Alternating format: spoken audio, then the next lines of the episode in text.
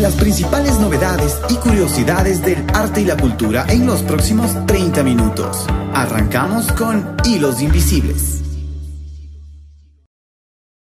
Hola, hola amigos, bienvenidos a Hilos Invisibles, un espacio especial en el que nos encanta hablar, amamos hablar sobre la cultura y poder descubrir junto a ustedes lugares maravillosos, espacios del alma interesantes que nos conectan con quienes somos y de dónde venimos. Les habla Paola Robalino y junto a mi amiga Erika Molina, contentos de pasar aquí un tiempo con ustedes acá en Radio Somos Familia, siempre contentos de hablar de la cultura. ¿Cómo estás, Erika?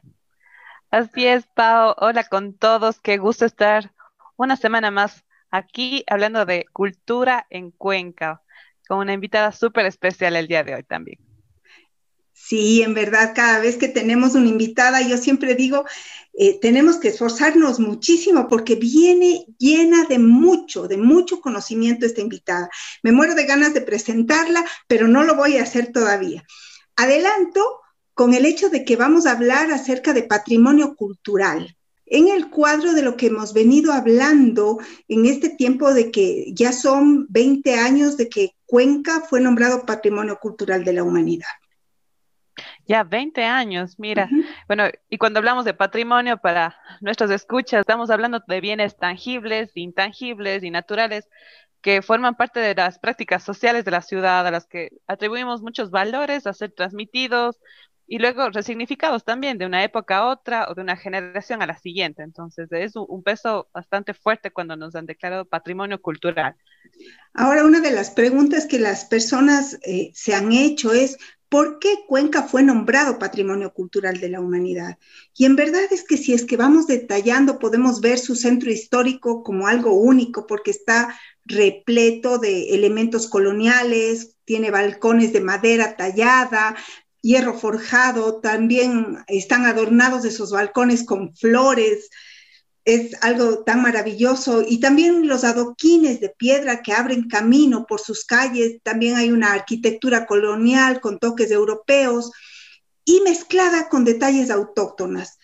Definitivamente todo esto enamora a toda persona que conoce Cuenca. Así bien dijo nuestro alcalde Pedro Palacios en la presentación del libro de El Vado Barrio de Corrientes de Agua y Música de la arquitectura en transición destacaba la importancia de preservar el legado cultural, fortaleciendo estos ámbitos de acciones de la dirección de áreas históricas, de las patrimoniales, porque abarca diferentes aristas del patrimonio, el inmaterial, incluso el arqueológico. Hay mucha riqueza ahí a la disposición de todos. Y si es que fuéramos, y en algún momento quisiera yo ir eh, entrando y desmenuzando la historia de nuestro Cuenca, vamos a darnos cuenta que cada barrio tiene una historia que nos informa también sobre cómo se organizó la ciudad en sus inicios. Por ejemplo, el vado. ¿Qué significa el vado? ¿Ustedes se han puesto a pensar? Pues yo tuve que entrar al internet para ver qué significaba vado y significa la parte de un río con un fondo firme y poco profundo por donde se puede pasar andando o tal vez montado en un caballo o en algún vehículo. Imagínate, eso significa el vado, nuestro famoso vado. Mira tú, mira tú, yo tampoco sabía el significado de esa palabra, el vado, ahora tiene mucho sentido. Y, bueno, está cerca de los molinos también, eso sí sé por historia de mi abuelo, que me contaba que los molinos estaban cerca de la orilla y servían para la producción de harina. Y bueno, allá se llevaba cualquier cosa que se quería producir, a los que producían pan, a los paneros. Y entonces era el cruce entre el río Matadero del Tomebamba con alguna facilidad, o sea, en esa área. Y claro, muchas personas, a mí me tocó hace algunos meses conversar con una joven y yo le decía, ¿conoces del río Matadero? Y ella me decía, no, ¿cuál es el río Matadero? Y yo le decía, es el Tomebamba. Y claro, se llamaba el, Julián Matadero por la fuerza con la que venía.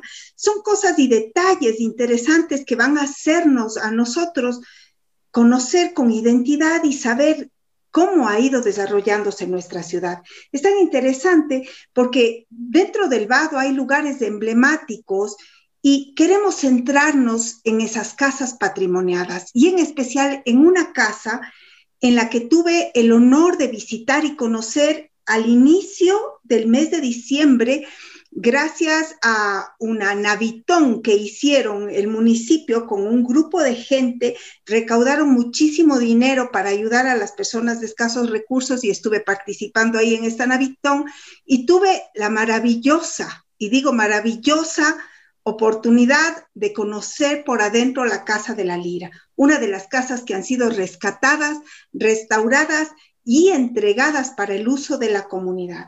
Algo maravilloso realmente maravilloso. Mira tú, entonces tienes toda la experiencia. Yo todavía no conozco la Casa de la Lira, pero ya creo que es hora entonces de presentar a nuestra invitada, a María Tomerbar, que nos acompaña hoy día. Bienvenida María, qué gusto que estés aquí con nosotros. Muchas gracias, gracias Pau, gracias Erika por la invitación. Em, siempre es un gusto para nosotros poder hablar de estos temas que, que nos apasionan, que realmente son lo que, lo que hacen a Cuenca especial. Y creo que es muy importante trabajar en estos temas, en difusión y, y, dar a conocer a la ciudadanía en general la riqueza que tenemos. Definitivamente, María. Déjame presentarte un poquito porque yo sé que algunas personas de nuestro público no te conocerán y quiero que sepan quién eres y por qué estás invitada acá y Los Invisibles. María Tomerbach es licenciada en Artes Visuales en la Universidad de Cuenca y es magíster en artes con mención en teoría y filosofía del arte en el año 2010. Ha realizado, María, varias investigaciones históricas para proyectos de restauración, también de inmuebles patrimoniales de la ciudad de Cuenca.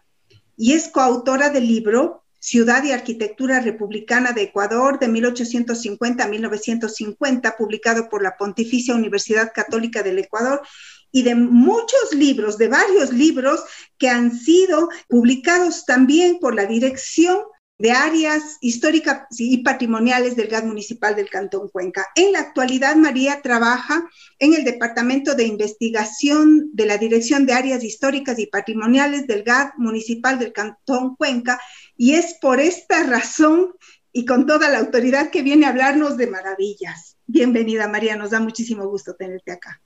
Muchas gracias.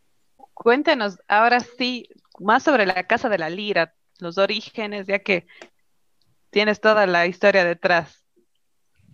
bueno, el, el, Vado es un, un barrio interesante. Como, como dijo Pau, desde la Dirección de Artes Históricas y Patrimoniales han venido trabajando sobre algunos barrios, algunos espacios, y cada sector de la ciudad tiene sus particularidades, ¿no? Tenemos algo que nos une, pero también hay ciertas particularidades.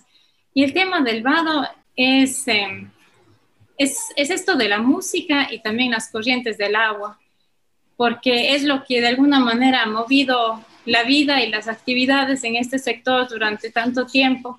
Y todo esto de alguna manera está materializado, visibilizado en, en la Casa de la Lira. La Casa de la Lira fue, no es muy antigua realmente, o sea, no es colonial, pero, pero fue construida por el músico Luis Pauta Rodríguez y, él perteneció a una familia que vivió ahí en El Vado por, por más de 150 años, familia de músicos. Entonces, esto es muy lindo porque eh, es, es, un espacio pequeño, es un espacio eh, conocido por todos, pero es un, porque es un lugar por donde pasamos todos, todos los días, al menos los que trabajamos en el centro, pasamos por ahí todos los días y nos identificamos de alguna manera con, con, este sector y descubriendo lo que hay detrás de los muros, lo que hay dentro de estas casas y, y la vida que vivían las personas ahí es, es sumamente interesante porque yo pienso eso, ¿no? Que la historia es importante no como una remembranza, un recuerdo de lo que antaño fue, qué lindo que fue antes, sino más bien lo que nos puede enseñar qué somos ahora, lo que nos explica de lo que, de lo que ahora somos y de lo que queremos ser. Cuéntanos también algo sobre la parte arqueológica. ¿Qué han encontrado ahí? Porque cuando tuve la oportunidad de conocer la Casa de la Lira, pude ver unas muchísimas excavaciones que hablan también sobre algo. Cuéntanos un poco sobre la parte arqueológica que fue descubierta en la Casa de la Lira. El tema de la arqueología em, en, el Vado es, es, interesante. Aquí en Cuenca también tenemos tantos espacios, tantos lugares donde realmente si solo se excava un poco se pueden encontrar muchísimas cosas. Yo no soy el arqueólogo de la dirección, no manejo tanto este tema, pero eh, más, más lo he trabajado desde el punto de vista histórico a partir de los documentos. Pero lo interesante de estas excavaciones que comenta Paula es que evidencian eh, cómo se utilizaba el agua, eh, lo importante que era el agua para la vida de las personas, especialmente para las mujeres. Sigue muchas veces así, ¿no? Las mujeres son las que estaban eh, y somos las que estamos muchas veces vinculadas al tema de la limpieza, del cuidado de los niños, etc.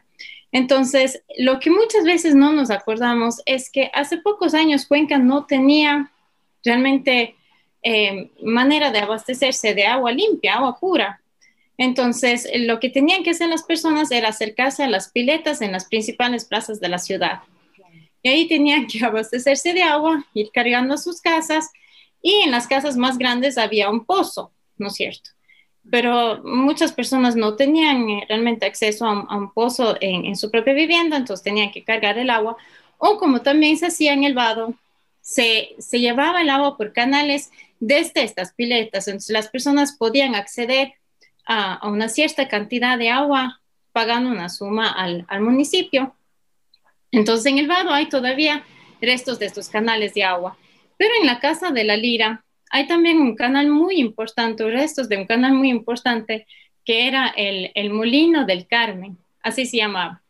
Porque el molino era tanto el molino donde se efectivamente se molía los granos, como el canal que llevaba el agua al molino, también se llamaba el molino.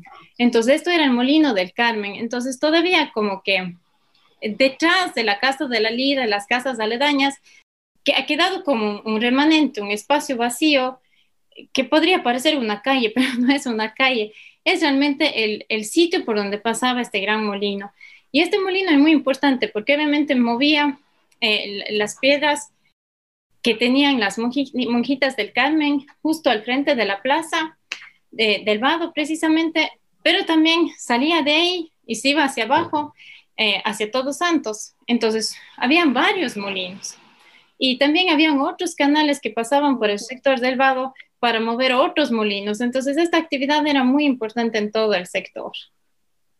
Qué interesante realmente ver todo este movimiento del agua y cómo eso afectaba también la vida cotidiana de las personas. Otra vez recuerdo conversaciones que tenía con mi abuelo y mi bisabuelo incluso de los canales en Cuenca que dijo, ¿ustedes cómo hacían? Porque me decían, no, pues agua potable no había. Entonces ahí uno piensa, ¿no? Y ahora, ¿y cómo hacían entonces? Me contaban cosas como las que tú estás contando ahora, me decían, no había los canales de piedra que atravesaban la ciudad, dice, y, muchos, por ejemplo, incluso me decían que también servían como para transportar maderos, entonces se iban con el agua en el canal y tenían que vigilarlos, pero no había visto esta relación con los molinos.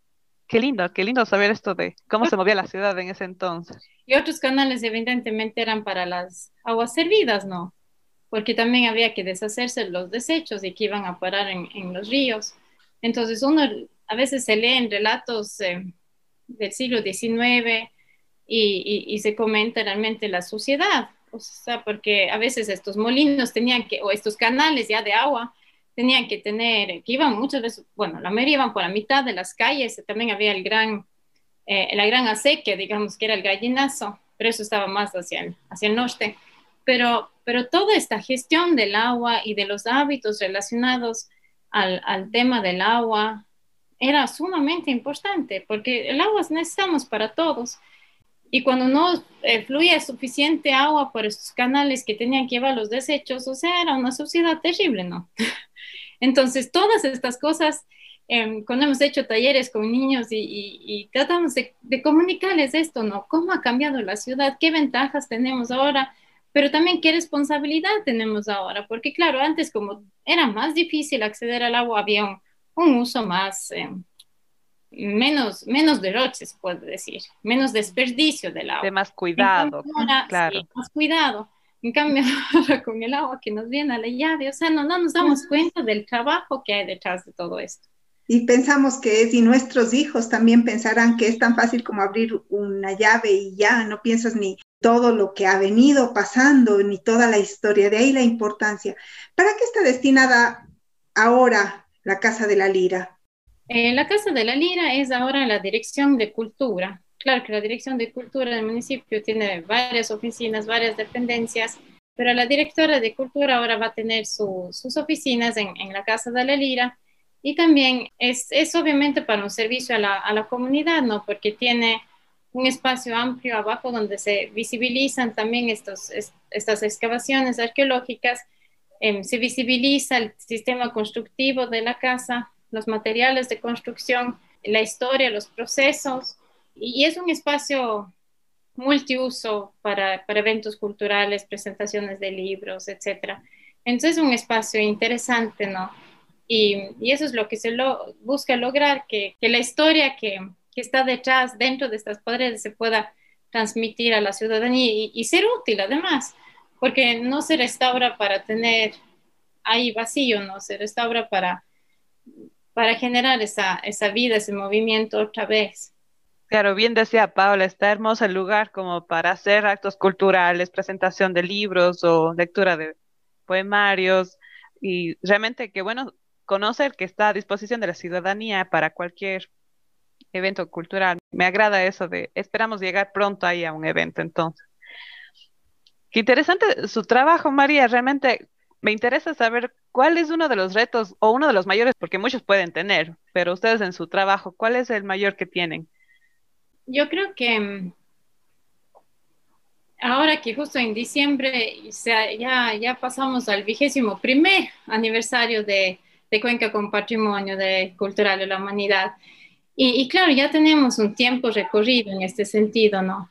Pero lo que lo que nos afecta a todos, y yo creo que ese es un trabajo continuo, es el desconocimiento que, que aún existe. Hemos tenido más de dos décadas que, que, todos hemos escuchado, Cuenca es patrimonio cultural en la humanidad, ¿y por qué? O sea, pensamos que es porque Cuenca es bonito y, y se acabó, pero no es así. Yo creo que tenemos que ver realmente el patrimonio como un recurso, y es un recurso no renovable. No es que yo puedo construir hoy día y mañana va a ser patrimonio entonces, lo que yo tengo aquí, lo que tenemos como, como ciudad, eso es algo que tenemos que, cuidarlo, porque es, claro que es un, tema de identidad y lo que somos, y, también velo como, como un principio, un, un, punto de partida para el desarrollo. Inclusive, dentro de lo que es el patrimonio, hay mucho conocimiento conocimiento de cómo ser una eh, sociedad una ciudad más sostenible, por ejemplo, conocimiento de, de nosotros mismos. Y por eso mismo yo creo que, que este trabajo eh, debe ser colectivo, porque muchas veces los, los propietarios que tienen alguna casa patrimonial lo ven como una carga, es como un castigo porque es un poco el mito de que aquí no hay como hacer nada no me dejan hacer nada y mi casa está ahí y voy a más bien a dejar que se caiga sol.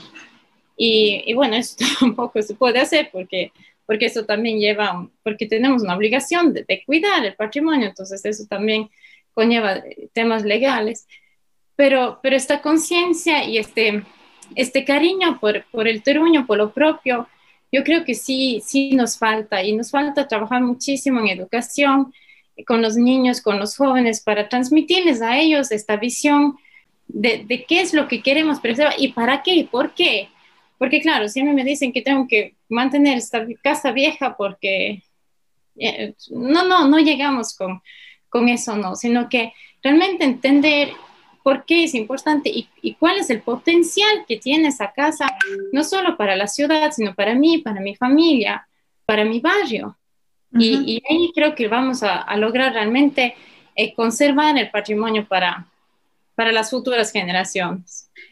Me quedó algo flotando el momento en que tú decías, sí sienten que es como un castigo y muchas personas dicen, ah, no, es que van a patrimoniar la casa de la familia o de los abuelos y es como que recorre un terror por las familias, ¿no es cierto? Pero ¿cuáles son estos parámetros? Porque si bien no son solamente los años de existencia de una casa, me imagino que hay parámetros o indicadores que van a guiar a ustedes como expertos para patrimoniar un bien o para no patrimoniarlo. ¿Cuáles son esos parámetros? Bueno, hay varios, ¿no? Eh, ya desde la Constitución de la República, realmente una edificación que es anterior a 1940 y tiene características patrimoniales, ya cuenta con una protección de por sí. Y claro, ¿qué es patrimonio? En cuanto a arquitectura, hay muchos aspectos. Es el tema estético, el conocimiento constructivo, estilos, eh, integridad, mantenimiento. Hay, muchos aspectos que, que, se analizan ahí y también tenemos que acordarnos que el patrimonio no solo el patrimonio edificado, también tenemos el patrimonio arqueológico de lo que hablamos ahora un poquito, también de los bienes muebles eh, y, y se vincula también al patrimonio edificado. Aquí en Cuenca hay una riqueza de patrimonio de pintura mural muy interesante.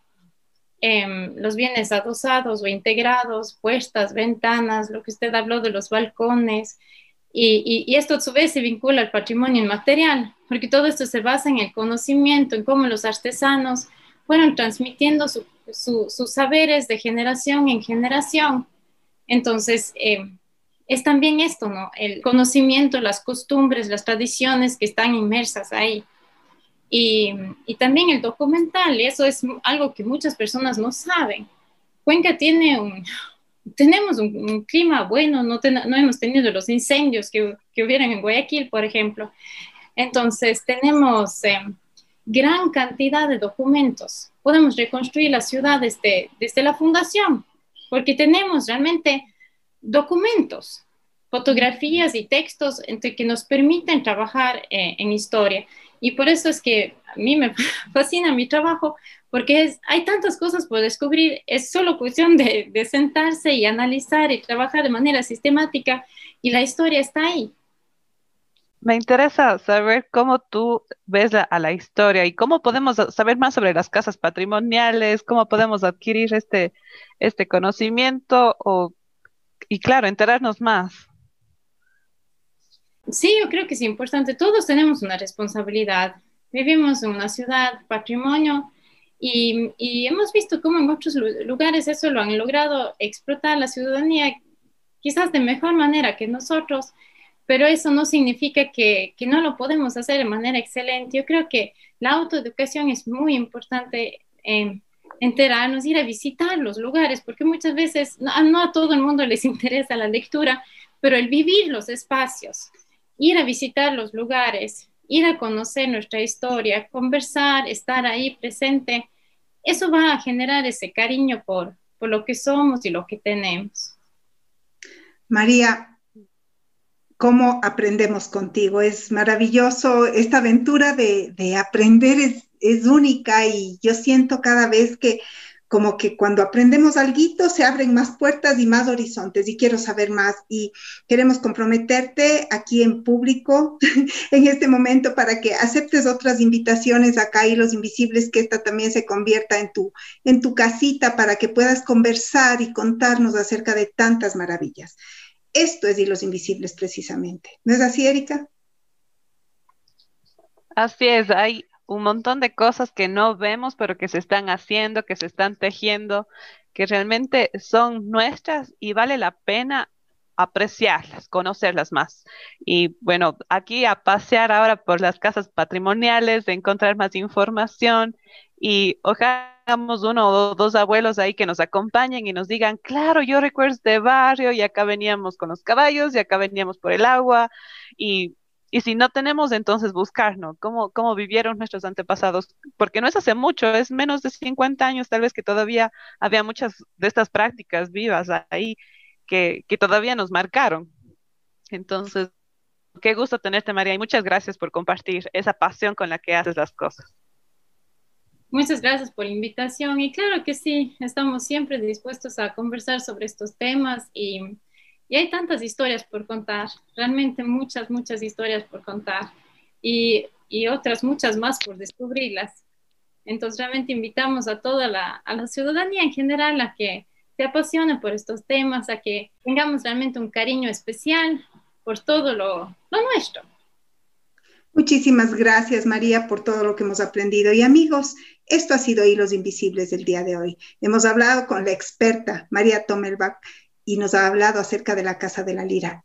Les invitamos a que la visiten, que conozcan y que puedan palpar y que puedan ver cómo fue construida nuestra ciudad. Muchísimas gracias, María. Y amigos, recuerden, pues, este es nuestro último programa del año 2020, pero nosotros, aquí en Hilos Invisibles, continuaremos en el 2021 con muchas más aventuras de conocer.